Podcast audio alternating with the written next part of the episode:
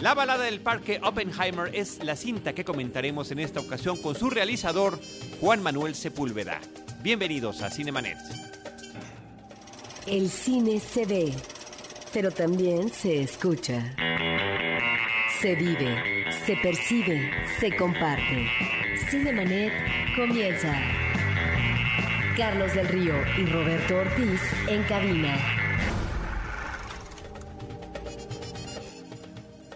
www.cinemanet.com.mx es nuestro portal, es un espacio dedicado al mundo cinematográfico. Yo soy Carlos del Río y a nombre de Roberto Ortiz, de Paulina Villavicencio, de Uriel Valdés, nuestro productor, desde Anchor Sound les doy la más cordial bienvenida y saludo por supuesto a Diana Gómez. Hola, ¿qué tal? Mucho gusto hoy. Diana, pues hoy nos toca darle la bienvenida de nueva cuenta en los micrófonos de Cinemanet al realizador Juan Manuel Sepúlveda que desde el 2008, junio del 2008, no teníamos oportunidad de platicar contigo. Juan Manuel, bienvenido nuevamente, gracias por acompañarnos. Muchísimas gracias a ustedes por el espacio y es un placer poder regresar después de Sí. casi ocho años, ya sí diez años, ¿no? Sí, casi, casi 10, casi 10. Eh, nueve años y, y pedacitos, nueve años y fracción. Era el estreno de tu película La Frontera Infinita, de tu ópera prima. Ópera prima, Tu ópera prima, egresado del Centro Universitario de Estudios Cinematográficos. así es. Y ahora estamos ante tu tercer largometraje Ajá, como documentalista así. con esta película que se llama La balada del parque Oppenheimer. Ujú.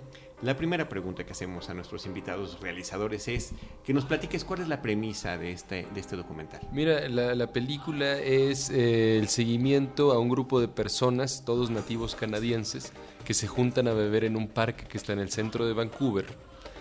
Y eh, sigo el proceso mediante el cual esta cotidianidad comienza a convertirse en un espacio de creación, en un espacio de reinvención imaginativa, mientras tratamos de hacer un western.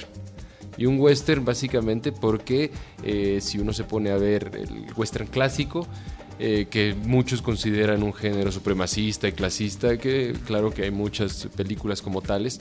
Sin embargo, el, el western tiene como, como premisa la, a un estado incipiente, un estado débil que trata de imponerse y trata de imponer la ley y el orden ante rivales que tienen una beligerancia mayúscula. En este caso, los fuera de la ley, que son casi todos nativos, o los vaqueros, ¿no? O los, los, los outlaws. Entonces, bandoleros. Los bandoleros, los bandidos. Entonces, eh, esta beligerancia yo la encuentro presente en la cotidianidad de todas estas personas que se juntan aparentemente eh, benévolamente para beber en un parque, eh, porque finalmente su vida diaria está condicionada a través de esta resistencia en contra de una imposición de la ley y el orden que no cesa, que continúa.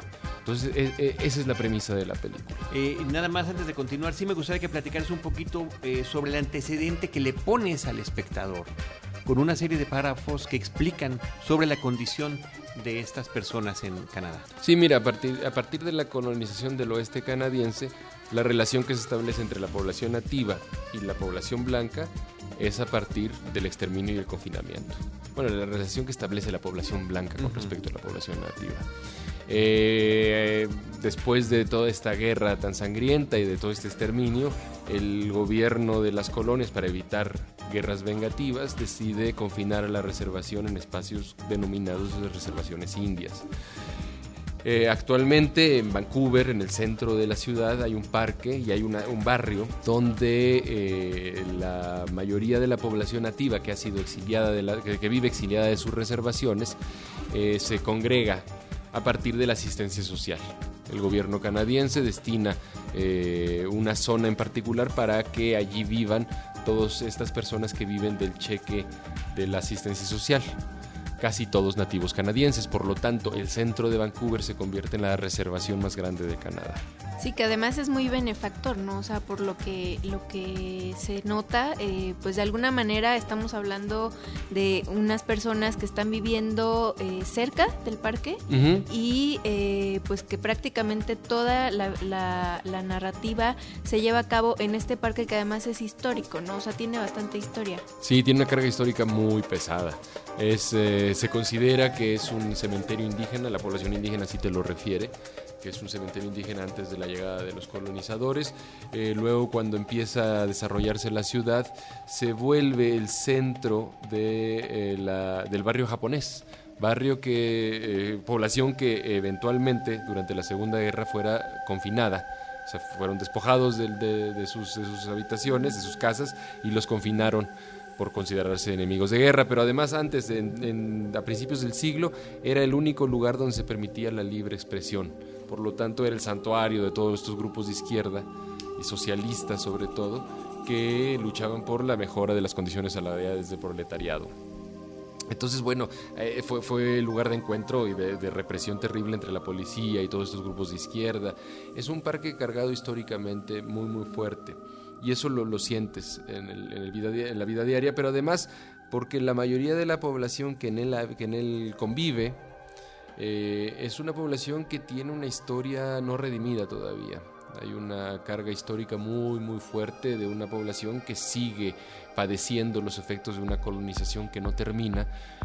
Ahora con un nuevo giro, un nuevo giro más benévolo, como tú comentabas, en la cual el Estado, pues si te ve durmiendo en la calle, te dice no, tú te vas ahora a vivir en este hotel o en esta, en esta, en esta vivienda social y vas a recibir una subvención y si tienes alguna adicción a las drogas vas a entrar en un programa de desintoxicación y claro, te van a estar vigilando dos enfermeras, un trabajador social al que tienes que estar reportando y para entrar al edificio tienes que tener un password o una tarjeta. Entonces hay un sistema de control, sí más benévolo, pero al mismo tiempo igual de perverso. Más controlador, ¿no? Por ser redundante. claro. Pues eh, yo, yo me, me, acuerdo en este momento de una película de Terry Gilliam que se llama El pescador de ilusiones. Le pusieron en México de Fisher King con Robin Williams y Jeff Bridges. Que Jeff Bridges, por ciertas circunstancias, termina conviviendo con una serie de indigentes. Se vuelve indigente él mismo. Y en alguna escena de la película está con un hombre eh, eh, pues que no tiene posibilidad de moverse, que está tirado en el piso, en el metro. Y la gente pasa y le deja monedas. Y Jeff Bridges voltea y dice, pero ni siquiera te voltean a ver pagan para no ver, le contesta el otro, pagan para no ver. De alguna manera lo que descubrimos, una de las tantas cosas que podemos descubrir en tu trabajo es que pareciera que el gobierno canadiense está pagando para no ver. Estamos hablando de un país que acaba de cumplir 150 años como nación, de un país cuyos ciudadanos, el, canadiense contemporáneo, se considera una persona consciente, amigable con la ecología, eh, que lleva buenas relaciones con los demás países, vaya, sería como, como el ciudadano modelo de algún lugar y de repente eh, nos enfrentas con una historia como esta y no se parece en nada a la imagen que tenemos del, eh, del canadiense contemporáneo. Es, un poco es, un poco transgresor, ¿no? O sea, lo que nos planteas, porque estamos hablando de, de primer mundo, o cómo lo vemos desde aquí, y nos planteas una situación eh, que muchos pues desconocíamos, ¿no? Eh, a mí me había tocado ver eh, indigentes, no en Vancouver, en otra, en otra ciudad, donde les, les van y les toman la presión, ¿no? Y les dan su, su lunch, ¿no? Este, pero no, yo desconocía completamente que había este tema, pues, racial incluso, ¿no? En una, creo que es la tercera ciudad más importante de, Canadá, este, entonces, pues, es algo que impresiona, la verdad. Claro, mira, eh, lo que señala sobre la población canadiense es cierto, o sea, son, son tipos a todo dar, son, son muy conscientes política, social, ecológicamente. Sin embargo, hay un, hay un aspecto de la historia del Canadá que se ha mantenido oculta durante mucho tiempo y que recientemente empezó a explotar.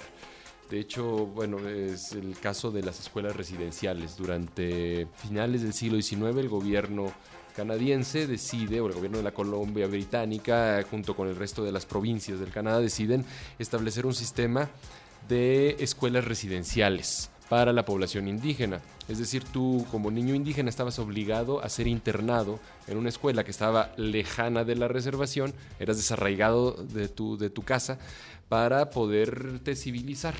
Eh, conviviendo con el resto de la población. Con el resto de la población indígena. Indígena, nada más. exclusivamente. exclusivamente. Estas escuelas residenciales eran indígenas. ok, muy bien. Eran indígenas, no había niños blancos en esas escuelas. Eh, eso se desarrolla durante 100 años, nadie sabe nada y en los 80s, 90s empiezan a salir casos de abusos sexuales, casos de suicidios, casos eh, oscuros sobre esta historia de lo que había pasado en las escuelas residenciales que nadie conocía, el, ciudadano común no, no, sabía, a mí me lo platicó eh, grandes amigos canadienses que me decían es que yo jamás me imaginé que eh, durante 100 años mi, mi, país me escondiera esta historia. Y resulta que el gobierno canadiense, cuando ve que esto está a punto de salírsele de las manos, nombra una comisión internacional y un programa nacional de reconciliación para determinar qué es lo que pasó y resarcir el daño ocasionado. Esta comisión hace tres años publica un informe en la cual determina que un soldado, bueno, entre muchas cosas, que un soldado canadiense en la Segunda Guerra Mundial tiene más posibilidades de sobrevivir que un niño indígena en una escuela residencial. Y después de hacer un análisis exhaustivo a partir de entrevistas y de, consultar fuentes y tal, se determina que el gobierno canadiense comete genocidio en contra de la población eh, nativa porque la cantidad de niños que mueren en las escuelas residenciales es estratosférica. ¿Quién determina este eh, término de genocidio y eh, cuál era la causal de la muerte de estos menores de edad? La mayoría suicidios, suicidios por abuso sexual, eh, muertes por intoxicación, por la, comida estaba podrida, estaba en mal estado, muchísimos incendios, los edificios no cumplían con, las, con, la, con la normativa, ¿verdad? No, no, es específico de México lo que pasa. Eh, y bueno, muchos, niños murieron incendiados, eh, incluso se dan casos de muerte por, por abuso físico, violencia. Periodo en, un, en un periodo de 100 años. En un periodo de 100 años, en un periodo de 100 años. Entonces el Estado canadiense lo que decide es, bueno, dado que cometimos genocidio hay que resarcirlo se convoca a las víctimas a que si tú habías sido víctima de, esa, de, esas escuelas residenciales, porque bueno, todavía en los 80 operaban, es decir, hay un grueso de la población que durante los 40, los 50, los 60 seguían asistiendo a esas escuelas. Si tú habías sido víctima eh, de, esas escuelas, tenías derecho a una compensación económica. Entonces eh, se genera este, esta perversa retribución en la cual pues te daban dinero dependiendo de cuántas veces habían abusado de ti. ¿no? Qué cosa Una vez más el pago para no ver. El pago para no ver. Eso exactamente, exactamente. Entonces la película surge en un momento en el que en el que está toda esta discusión sobre la reconciliación, pero siempre en términos de la población blanca. Vamos a reconciliarnos, pero yo establezco los términos. Yo te resarzo económicamente y cuando te recibes el dinero me firmas una carta que dice que tú jamás me vas a demandar por ejemplo. Entonces es un poco, no sé, inequitativa, por decirlo menos, esta reconciliación. Y eh, digamos que la balada del Oppenheimer Park se, se, establece como un contradiscurso a, esta, a este afán de reconciliación porque mucha población nativa no está dispuesta a aceptar los términos de esa reconciliación. ¿Cómo descubres esta historia, Juan Manuel? ¿Estabas viviendo en Canadá? ¿Estabas estudiando? ¿Cuál es la historia detrás de decir, esta es una historia que descubro y que quiero contar con estos personajes? yo me voy a Canadá porque se me ofrece una beca para estudiar un posgrado, la cual acepto después terminando mi segundo largometraje. Eh, decido que es momento de repensar el cine, entonces digo, bueno, me voy a hacer el, el posgrado. Y llegando allá, en, la Colombia Británica, en Vancouver, llegando allá descubro que vivo muy cerca de un parque que, dura, eh, que en los noventas era el centro de operaciones de los exiliados centroamericanos que habían huido de las guerras eh, centroamericanas, tanto guerrilleros como paramilitares, y que eventualmente se juntaron en Vancouver para controlar el negocio del crack. Entonces la, historia me resultaba fascinante, empiezo a visitar el parque y en efecto todavía hay algunos de los viejitos que eran los, los, dealers en los 80s, en los 90s, que me refirieron esas historias y que, poco a poco me fueron eh, metiendo al universo del parque, este universo tan, tan complejo que tenía. Sin embargo, eh, poco casi todos estos eh, exiliados o estaban casados con la población nativa o eran muy amigos, estaban muy cercanos a la población nativa y poco a poco me fui yo involucrando con la población nativa. A tal grado que eventualmente generé relaciones mucho más afectivas con la población indígena que con la población eh, latina, no por eh, cuestiones de, preferencia, sino porque finalmente me fue absorbiendo. Afinidad de, alguna, forma. Absolutamente. Entonces, eh, yo empiezo a convivir con ellos eh, de la manera como se convivía en el parque, que era sentarse a beber, básicamente. Y poco a poco me empiezo a, empiezo a descubrir una historia que pues sí conocemos de Soslayo aquí en México, la historia de la colonización del oeste, pero que conocemos muy superficialmente. Entonces me, va, me voy metiendo a esta historia y genera tal shock en mí que decido eventualmente proponerles hacer una película. Y me dicen, va, hagamos una película, pero por favor que no sea un documental. Porque ya estamos cansados de que eh, pues vengan todos estos documentalistas de buena fe a preguntarnos cuántas veces nos golpeaban de niños, ¿no? cuánto hemos sufrido y siempre terminamos siendo las víctimas de la historia. Entonces, eh, hagamos algo que implique eh, algo, al menos que nos divierta. Entonces ahí cuando les propongo hacer un western. Cuando descubro que pues en tanto su vida diaria está condicionada eh, por la resistencia a la imposición de la ley y el orden, ¿por qué no hacemos un western? En ambas ocasiones, en ambos, eh, ahorita regresamos al tema del western, que es muy interesante, porque además la película arranca con una, una escena que efectivamente es de una película de western, una carreta en llamas una diligencia, por llamarlo de alguna manera, de las que vemos en esas películas, y de repente empiezas a ver y ves que están pasando los coches por atrás. Sí, no tiene, no tiene sentido, ¿no? sí, bueno, en ese momento no, le, encontramos ningún sentido. ¿Qué, es lo que está pasando aquí? ¿Cómo llegamos a este punto? Eh, pero en, eh, y, me salto una película porque vamos a regresar a tu ópera prima que, se conecta mucho con esta cinta por el tema que también tuviste de convivencia con esta población centroamericana que está haciendo su viaje migratorio, que tú acompañas, con el cual tú te familiarizas y a partir también de esa de esa forma de, encontrarse es como puedes contar estas historias, ¿no? Y de alguna forma también, pues muchos de esos centroamericanos que hicieron el negocio del crack en el parque Oppenheimer en Vancouver, pues han de haber tenido un viaje similar en algún momento, ¿no? Sí. Y, cómo este cómo de repente se pueden conectar esos mundos, ¿no? Pero sobre todo la forma en la que establece esta comunicación de amistad, porque aquí también Juan esto, Juan este por favor, muéveme la cámara. Sentía el caballero que no estaba bien centrado. Además, todos son personajes complejos, o sea, se ve que, que, son tan libres que te en cualquier momento te pudieron haber dicho no o hasta ahí, ¿no? O sea, sí, eh, yo creo que fue un trabajo mucho de, de poder eh, ganarse la confianza con ellos para, para poder entrar, ¿no? a esta Sí, y dando y comentando lo que dices Diana, uno de ellos lo hace físicamente, mueve la cámara, ¿no? Y queda ahí registrado, lo dejas, lo dejas como parte del documental. De manera muy violenta, por cierto. Sí, sí, sí. Este, Bear es el, ¿verdad? Sí. El guerrero. El, guerrero. El guerrero. El autonombrado guerrero, además. Sí, sí. Mira, más, allá de, Sí, o sea, se, trató de ganarse la confianza, pero también de entender las condiciones que se imponían. Uno, yo creo que el, cine no es consenso, es decir, nunca nos sentamos para decidir qué íbamos a filmar y qué no. Es, es, un espacio para ir a escuchar al otro y darse cuenta cómo el otro se imagina esa película. Y entonces hacer la película a partir del deseo conjunto, desde esta, de esta, esta coincidencia entre dos deseos, por decirlo, ¿no? Eh, poco a poco los personajes me fueron abriendo el espacio.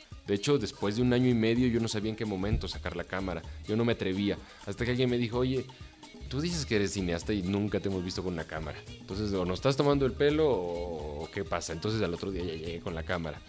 Entonces, poco a poco me fueron, eh, digamos que orientando por dónde sí, por dónde no, quiénes sí, quiénes no. Qué sí y qué no también. Entonces, eh, sí era mucho de escuchar las condiciones que ellos eh, ponían, que no necesariamente eran en términos eh, laborales, eran sobre todo en términos estéticos. La cámara tiene que ir aquí, no tiene que ir acá. Tú tienes que venir a tal hora a filmar esto porque te vas a encontrar con algo distinto a lo que estás viendo ahorita. Cosas por el estilo que ayudaban a la película a encontrarle su propia forma. Okay.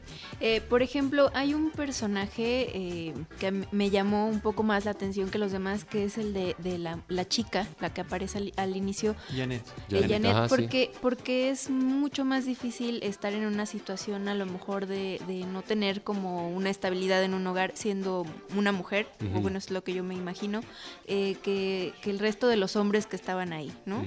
Estás como más vulnerable, incluso, pues, no sé, siento que estaba como como más expuesta a pesar de que a la vez también eh, se veía que era como parte completamente del grupo y que, tenía ciertas conductas muy parecidas a la de los hombres, ¿no? Ajá. Sí, no, y además una mujer que, que sobrevivió a mil cosas y ponía en su lugar a todo el mundo. Es decir, sí hay una condición de vulnerabilidad que se, que se percibe, sin embargo, uh, bueno, Janet era, fue, eh, cuando desarrollé la película, la personaje que más se opuso a, a mi presencia en el parque. Poco a poco le fui demostrando pues que yo no era ningún eh, comerciante del cine, que mi intención tenía que ver más con lo histórico, lo cultural, lo artístico. Y cuando supo que era mexicano eh, bueno, me abrió los brazos porque ella tuvo a una pareja mexicana durante muchos años a la que amó profundamente y eh, a la que extrañaba muchísimo, ¿no? Y, entonces conmigo eh, hablaba de México y hablaba de todo lo que este mexicano le contaba a ella sobre este país. Entonces generé una relación muy, muy, muy estrecha con ella y, fue, y, fui descubriendo un personaje sumamente eh, beligerante, por decirlo menos. Eh, no hay vulnerabilidad para las mujeres en ese parque, no porque sea menos machista, sino porque se han ganado un lugar que no tienen los hombres. Y de repente cuentan algunas historias que tienen que ver con las mujeres eh, tremendas. No sé si esto que platican ellas de un hombre que golpeó a una mujer, que violó a otra y que finalmente es asesinado por seis de ellas. Por seis de ellas, sí, sí, sí. son, son historias que se repiten a lo largo del parque porque, eh, bueno, o sea, son, son mujeres que han eh, luchado desde niñas. Salí huyendo de la reservación casi todas, huyendo de un sistema de reservación muy patriarcal ¿no? Y desde chicas deciden salirse para irse a la ciudad y, pues, y ganarse la vida. Y claro, ganarse la vida en la calle normalmente. Y a partir de ahí empezar a luchar por sobrevivir. Ahora nos platicas que este proceso de ganarte la confianza, de estar con ellos, eh, duró más de un año. Sí. ¿Y, cómo llegar al momento de, decidir en hacerlo en un verano que me parecería que es el momento más oportuno porque el clima adverso en eh, los distintos lugares de Canadá, bueno, eh, frío, lluvia y demás, no hubieran permitido una misma película en otro en otra época del año. Claro. Bueno, aquí sí me planteé que había que tener mucha paciencia, ¿no? Evidentemente el, clima jugaba en mi contra porque entonces tuve que dejar pasar un verano y decía, bueno, no será mejor empezar ahora, aunque no tenga toda la confianza, a lo mejor, no, no, no. Entonces eh, al, final decidí esperarme todo este tiempo hasta el siguiente verano y poder filmar. El, A pesar de que mi pasaporte ayudó en términos de que al ser considerado mexicano era considerado como uno más de la comunidad, le decía, bueno, mi, filiación no es necesariamente puramente indígena, soy más... Eh, medio oriental en este, en este respecto, pero me, me, abrazaron como, como, como uno más por el hecho de ser mexicano. ¿no? y por el hecho de que la mayoría de los mexicanos que emigran a Vancouver son trabajadores que van al campo, que van a, hacer la construcción y tienen algún, alguna, casi todos mestizos, ¿no? Entonces eh, la imagen del mexicano es bastante indígena. Eh, el, proceso que, que, que me tocó seguir, pues tuvo mucho que ver con esta, digamos, con esta relación que establezco en términos de que les demuestro que yo no soy este documentalista blanco que viene a hacer este documental otra vez, de que reivindica su victimización y, y claro, reivindica al mismo tiempo la superioridad de la población blanca no sobre ellos. ¿Y, qué dijeron? O sea, cuando vieron la, película, ¿qué, ¿cuáles fueron sus comentarios? Mira, ahí sí tuve muchísimo cuidado a la hora de, filmarlo, porque desde el momento en el que las autoridades del parque vieron que mi predilección era filmar a las personas estaban altamente intoxicadas, no porque me gustara el folclore, no me gustara la imagen de la alcoholización, sino simplemente porque fueron los, los que más se apuntaron a al, proceso, Son, eran mis, mis grandes amigos. En el momento en el que las autoridades del parque ven que los, personajes todos están eh, borrachos, me llaman la atención y me dicen, oye, pero es que no es posible, vas a generar una imagen del parque que no existe. Aquí en el parque también hay familias y hay gente que no bebe. Entonces, eh, pues yo alegaba que finalmente todo el mundo estaba invitado a participar y que quienes eh, le entraron fueron ellos. Y por lo tanto tuve mucho cuidado de que todos los fines de semana, durante el periodo de rodaje, regresaba al parque los sábados en la mañana, con el material que se había filmado esa semana, con algunas tomas, evidentemente. Ujú. pues, se- se- Alguna selección. había, había semanas que filmaba hasta, no sé, 20 horas, 10 horas, entonces no iba a llegar a enseñarles todo, pero con alguna selección, sobre todo la más problemática, y se las mostraba. Y les decía, oye, como ves, se puede usar, no se puede usar, la quito, no le quito, lo repetimos, hacemos otra cosa. Y nunca tuvieron ningún inconveniente. Cuando se termina el proceso de rodaje, armo un montaje ahí como muy, muy de también, o sea, las escenas más problemáticas, lo ven, me dicen, no hay inconveniente. Antes de cerrar el corte final, regreso a Vancouver, se los enseño, sobre todo a los tres personajes principales. Bueno, ya, ya solo vivían desafortunadamente dos. Ven la película, me dicen, no hay ningún inconveniente. Y por lo tanto, pues yo uh, sigo con el proceso hasta hasta la exhibición. Es decir, durante todo el proceso estuvieron de acuerdo y celebraron la, producción de la película no solo porque aparecían allí, sino sobre todo porque, y eso nunca lo descubrí hasta el final, la película se volvió el espacio que traía o que permitía la relación entre grupos antagónicos históricamente. La población indígena en Vancouver es una población no es homogénea para nada. Son eh, muchos de ellos, de esos grupos, son enemigos acérrimos históricamente En- entre sí. entre sí. O sea, Harley, que es uno de los personajes, que es un Cree, es enemigo acérrimo del grupo al que pertenece Bear, el otro de los personajes, que son los Blackfoot, porque han peleado desde tiempos inmemoriales, porque esa es la, la dinámica que han seguido. Entonces, yo, yo, eh, el- el- la película se volvió el espacio para que pudieran convivir todos estos grupos que normalmente están peleados entre sí. Este, esta situación de, hablas tú del, del alcohol que consumen, pero también se están intoxicando de diferente manera. Este, Sí, se eh, usa Está el crack, que alguno en alguna canción hace toda la mímica. Ajá, la de- heroína. del proceso de la heroína, ¿no? De la inyección, pero además lo hace hasta de manera, podríamos decir, poética, ¿no? Porque Ajá. con mucho cuidado, con mucha este, dedicación, ¿no? Sí. Para hacer toda la, la, la- la- la expresión física del proceso, aunque no tenía nada en la mano. Em, indigentes, la mayoría entendemos que viven en el parque, que viven en los alrededores. Viven en, las, en, en los hogares subvencionados por el Estado. Es decir, si te viven en la calle eh, durmiendo, inmediatamente te remueven. La imagen de Vancouver no puede quedar manchada. En rebeldía. En rebeldía. Eh, luego llegaban los bomberos a regar, ¿no? A ver si se quitaban. Sí, no, hay, hay, hay momentos en el verano que la gente no aguanta estar adentro de su habitación porque hace mucho calor. Entonces se salen y duermen en el parque. Ok, Ajá. ok. Hasta que llegó una ley, ¿no? O algo así como más eh, legal y ya les prohibieron totalmente Exact- poder hacerlo. exactamente. Primero ponen los aspersores, ya si ven que no se quitan con el agua, ya llega la policía y les pide por favor que se retiren. Si no se quitan, bueno, ya llegan fuerzas mayores. O sea, es, eh, Va escalando. el- va escalando. el- y lo han, de esa manera es como lo han tratado de manejar. Sí. ¿Cómo haces este? Vamos a regresar al tema del western. ¿Cómo les planteas que la historia sería un western? ¿Qué entienden ellos por western? ¿Qué entiendes tú por western? ¿Y cuál es el resultado? Mira, la mayoría de la población indígena que con la que yo conviví creció viendo westerns. Igual que yo crecí viendo Al Llanero Solitario, me veía películas de John. Ford, ¿no? John, John Wayne era uno de mis ídolos cuando yo era niño. A pesar de que no es mi generación, pero bueno, Sí, nos sí, tocaron claro. las repeticiones, ¿no? Sí, gracias Eh, a la había, televisión. gra- hay que había, decirlo. había que llenar la, la- la programación de alguna manera. Y los westerns eran, eran, eran eh, favoritos para la programación. Eh, muchos, de, muchos de esta población creció viendo westerns.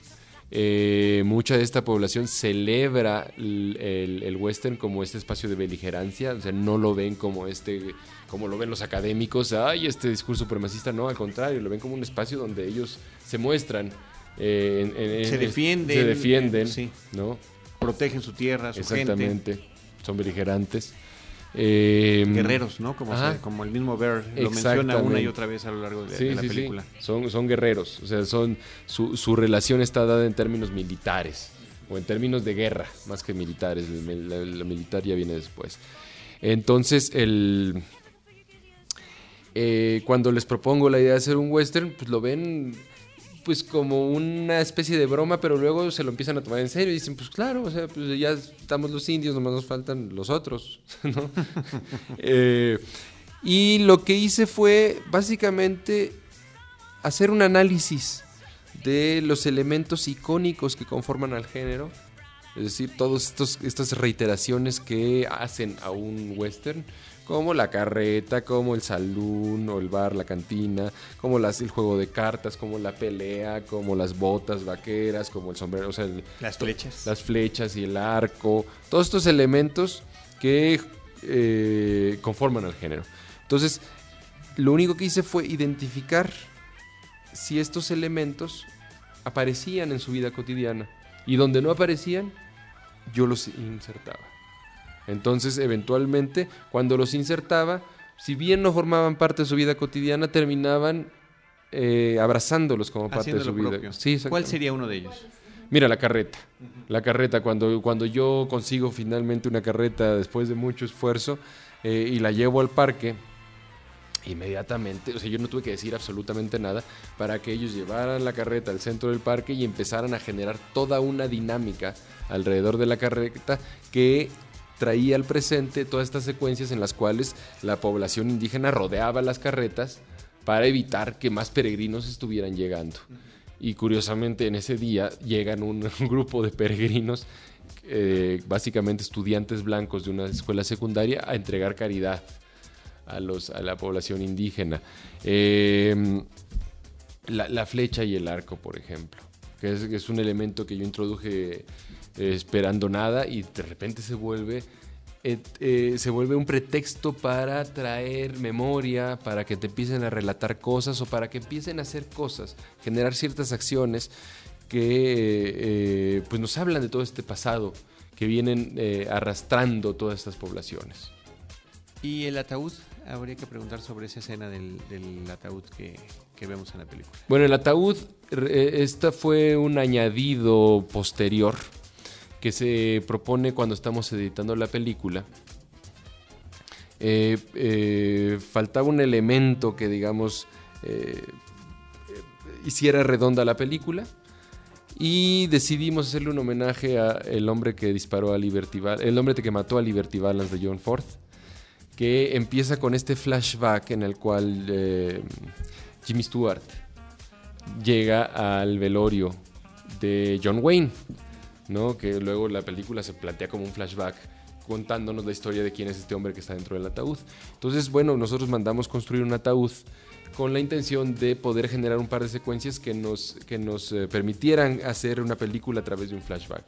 El, resulta que el día que terminan de hacer el ataúd, y empezamos a sacarlo del taller que estaba muy cerca del parque, eh, muere una persona esa mañana y las personas con las que estábamos filmando deciden llevárselo al parque para hacerle un homenaje a esta persona que acaba de morir, simulando su entierro en el parque. Entonces... Eh, un, asunto que resulta provocador para algunos de los, de los, de los usuarios caucásicos del parque. Y de las, de las autoridades que lo controlan porque eh, en este performance del, funeral eh, hay personas que empiezan a cavar un hoyo en el parque. Y es ahí cuando las autoridades del parque salen a decir esto no se puede hacer porque esto es un parque público y aquí no se cava. Entonces la población indígena dice como que no se cava si esta es nuestra tierra y ustedes nos las quitaron. Y, fue un cementerio. ¿no? Entonces se genera toda esta confrontación para saber quién tiene, tiene la razón o quién tiene el derecho sobre este, sobre este territorio. Que finalmente ganan los blancos, ¿no? bueno, el orden del parque al Sí, claro, sí, se tienen que, se tienen que desplazar, ¿no?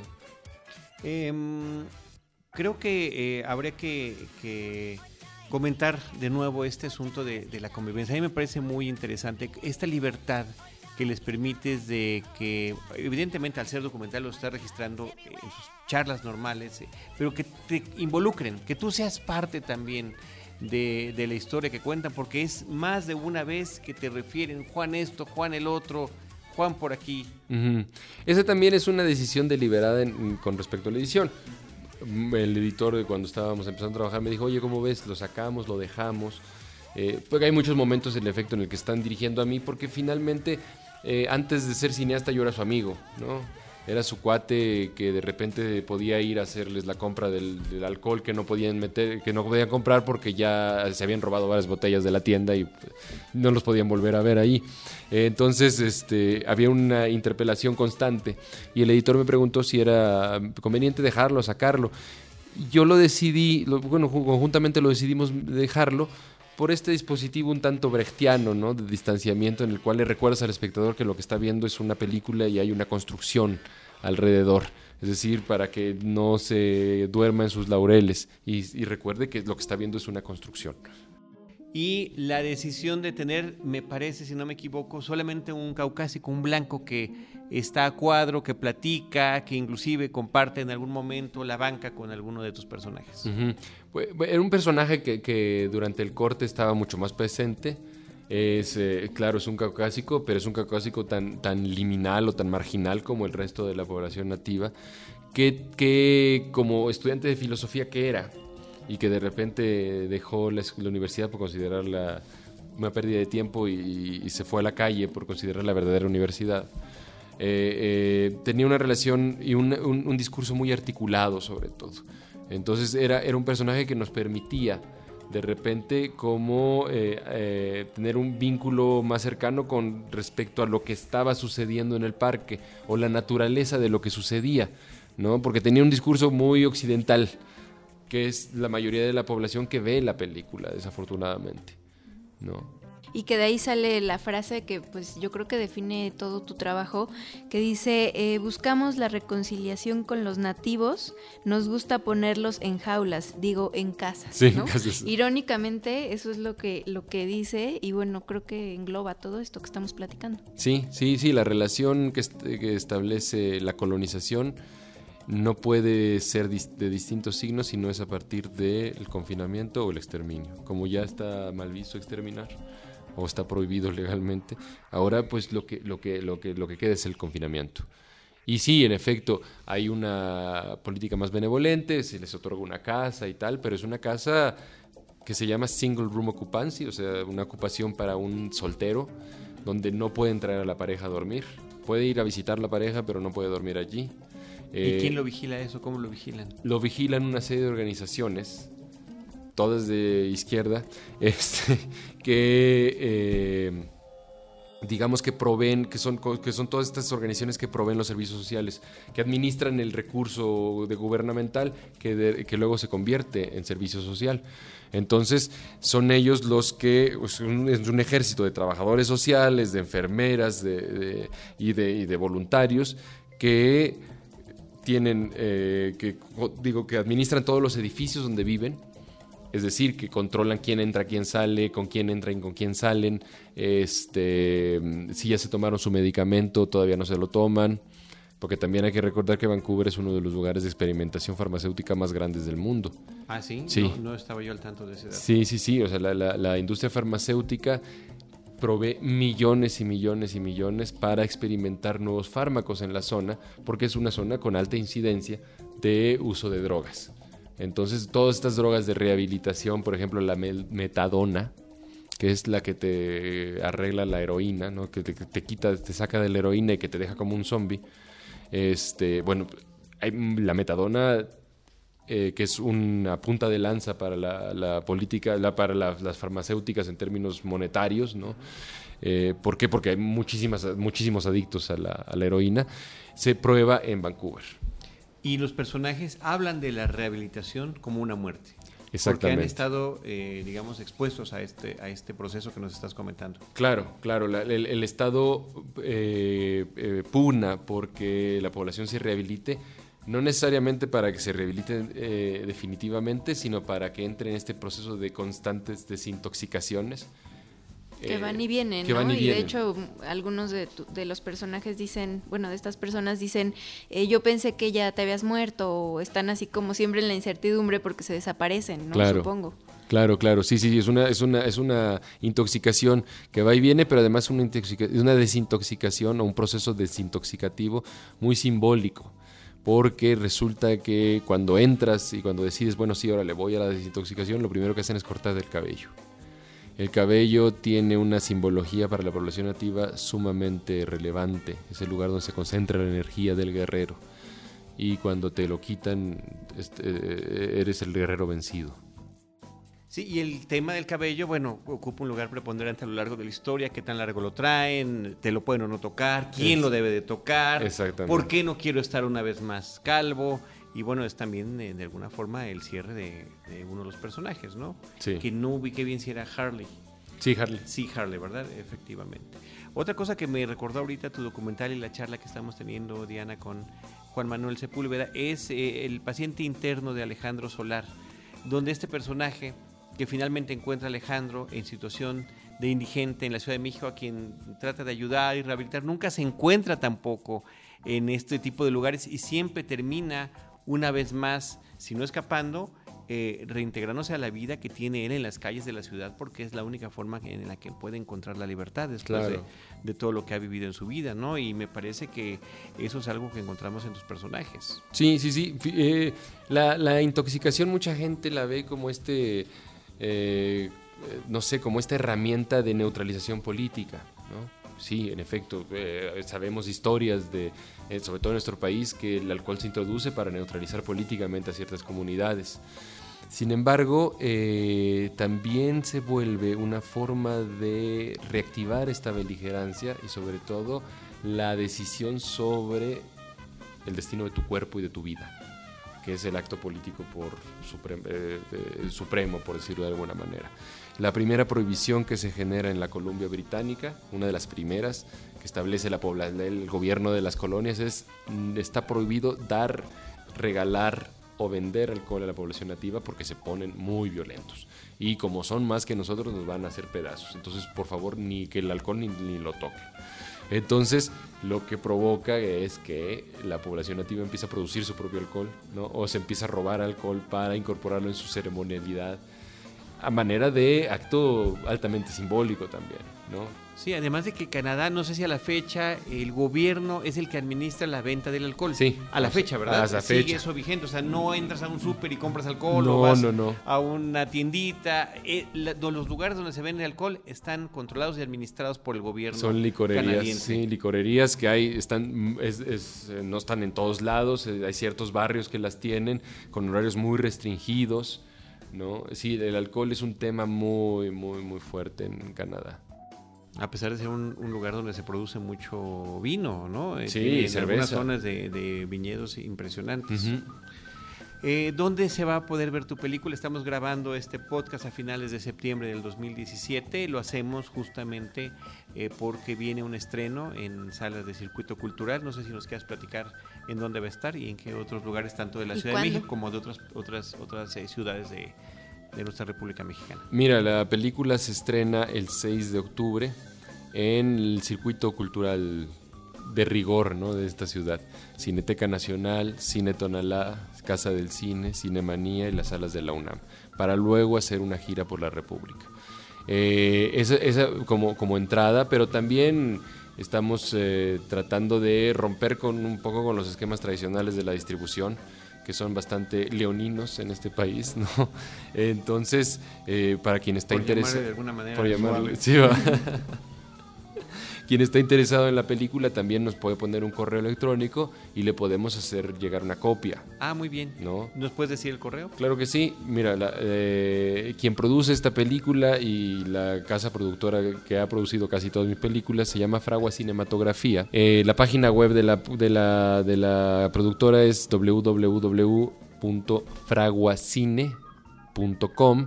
Los correos son fraguacine.gmail.com ¿no? o sepúlveda arroba fraguacine.com.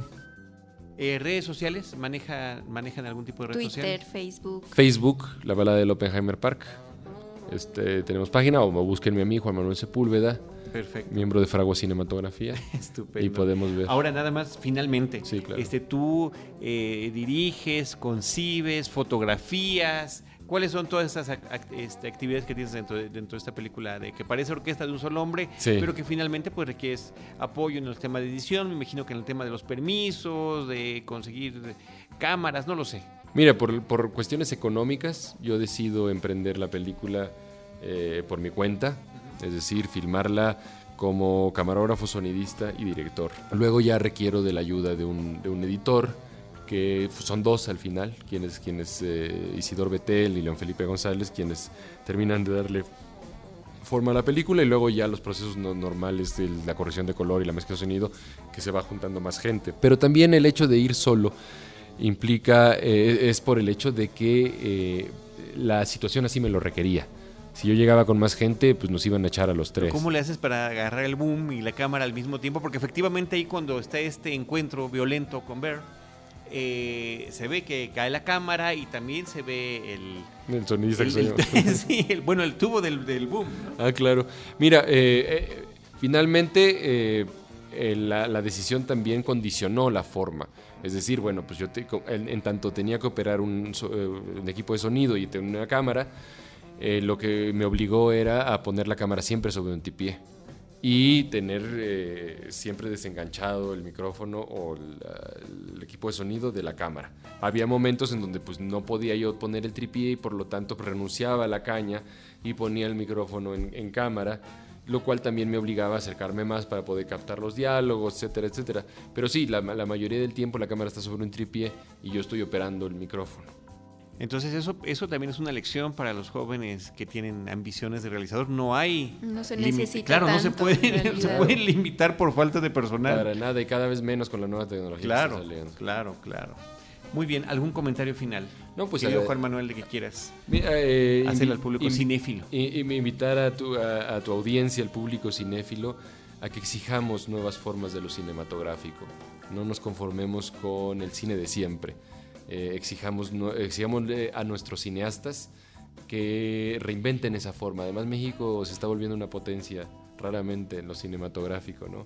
Y particularmente en el documental, Eh, me- me particularmente en el documental, por lo tanto, eh, va- vayamos a ver cosas nuevas, porque así eh, eh, le demostramos a los productores, a los distribuidores y a los exhibidores que también tenemos espacio quienes no nos adaptamos necesariamente a la, narrativa tradicional. ¿no? o a las formas tradicionales de lo cinematográfico. Somos un arte que lleva 100 años de vida. Eh, comparado con el resto de las artes, somos, eh, estamos, todavía no entramos ni al kinder. ¿no? Entonces hay mucho por reinventar. Lo cinematográfico todavía no se descubre aún. Muy bien, pues muchas gracias. Gracias a por estar ustedes, con nosotros, un Juan. Manuel. Gracias. Diana, tus redes sociales. Arroba de Idalí en Twitter, por ahí todos sus comentarios serán siempre bienvenidos. Muchísimas gracias. Nosotros recordamos las redes de Cinemanet, arroba Cinemanet en Twitter, facebook.com diagonal Cinemanet, Cinemanet 1 en Instagram y Cinemanet 1 también en YouTube. En cualquiera de esos espacios nosotros les estaremos esperando con cine, cine y más cine. Cinemanet termina por hoy. Más cine en Cinemanet.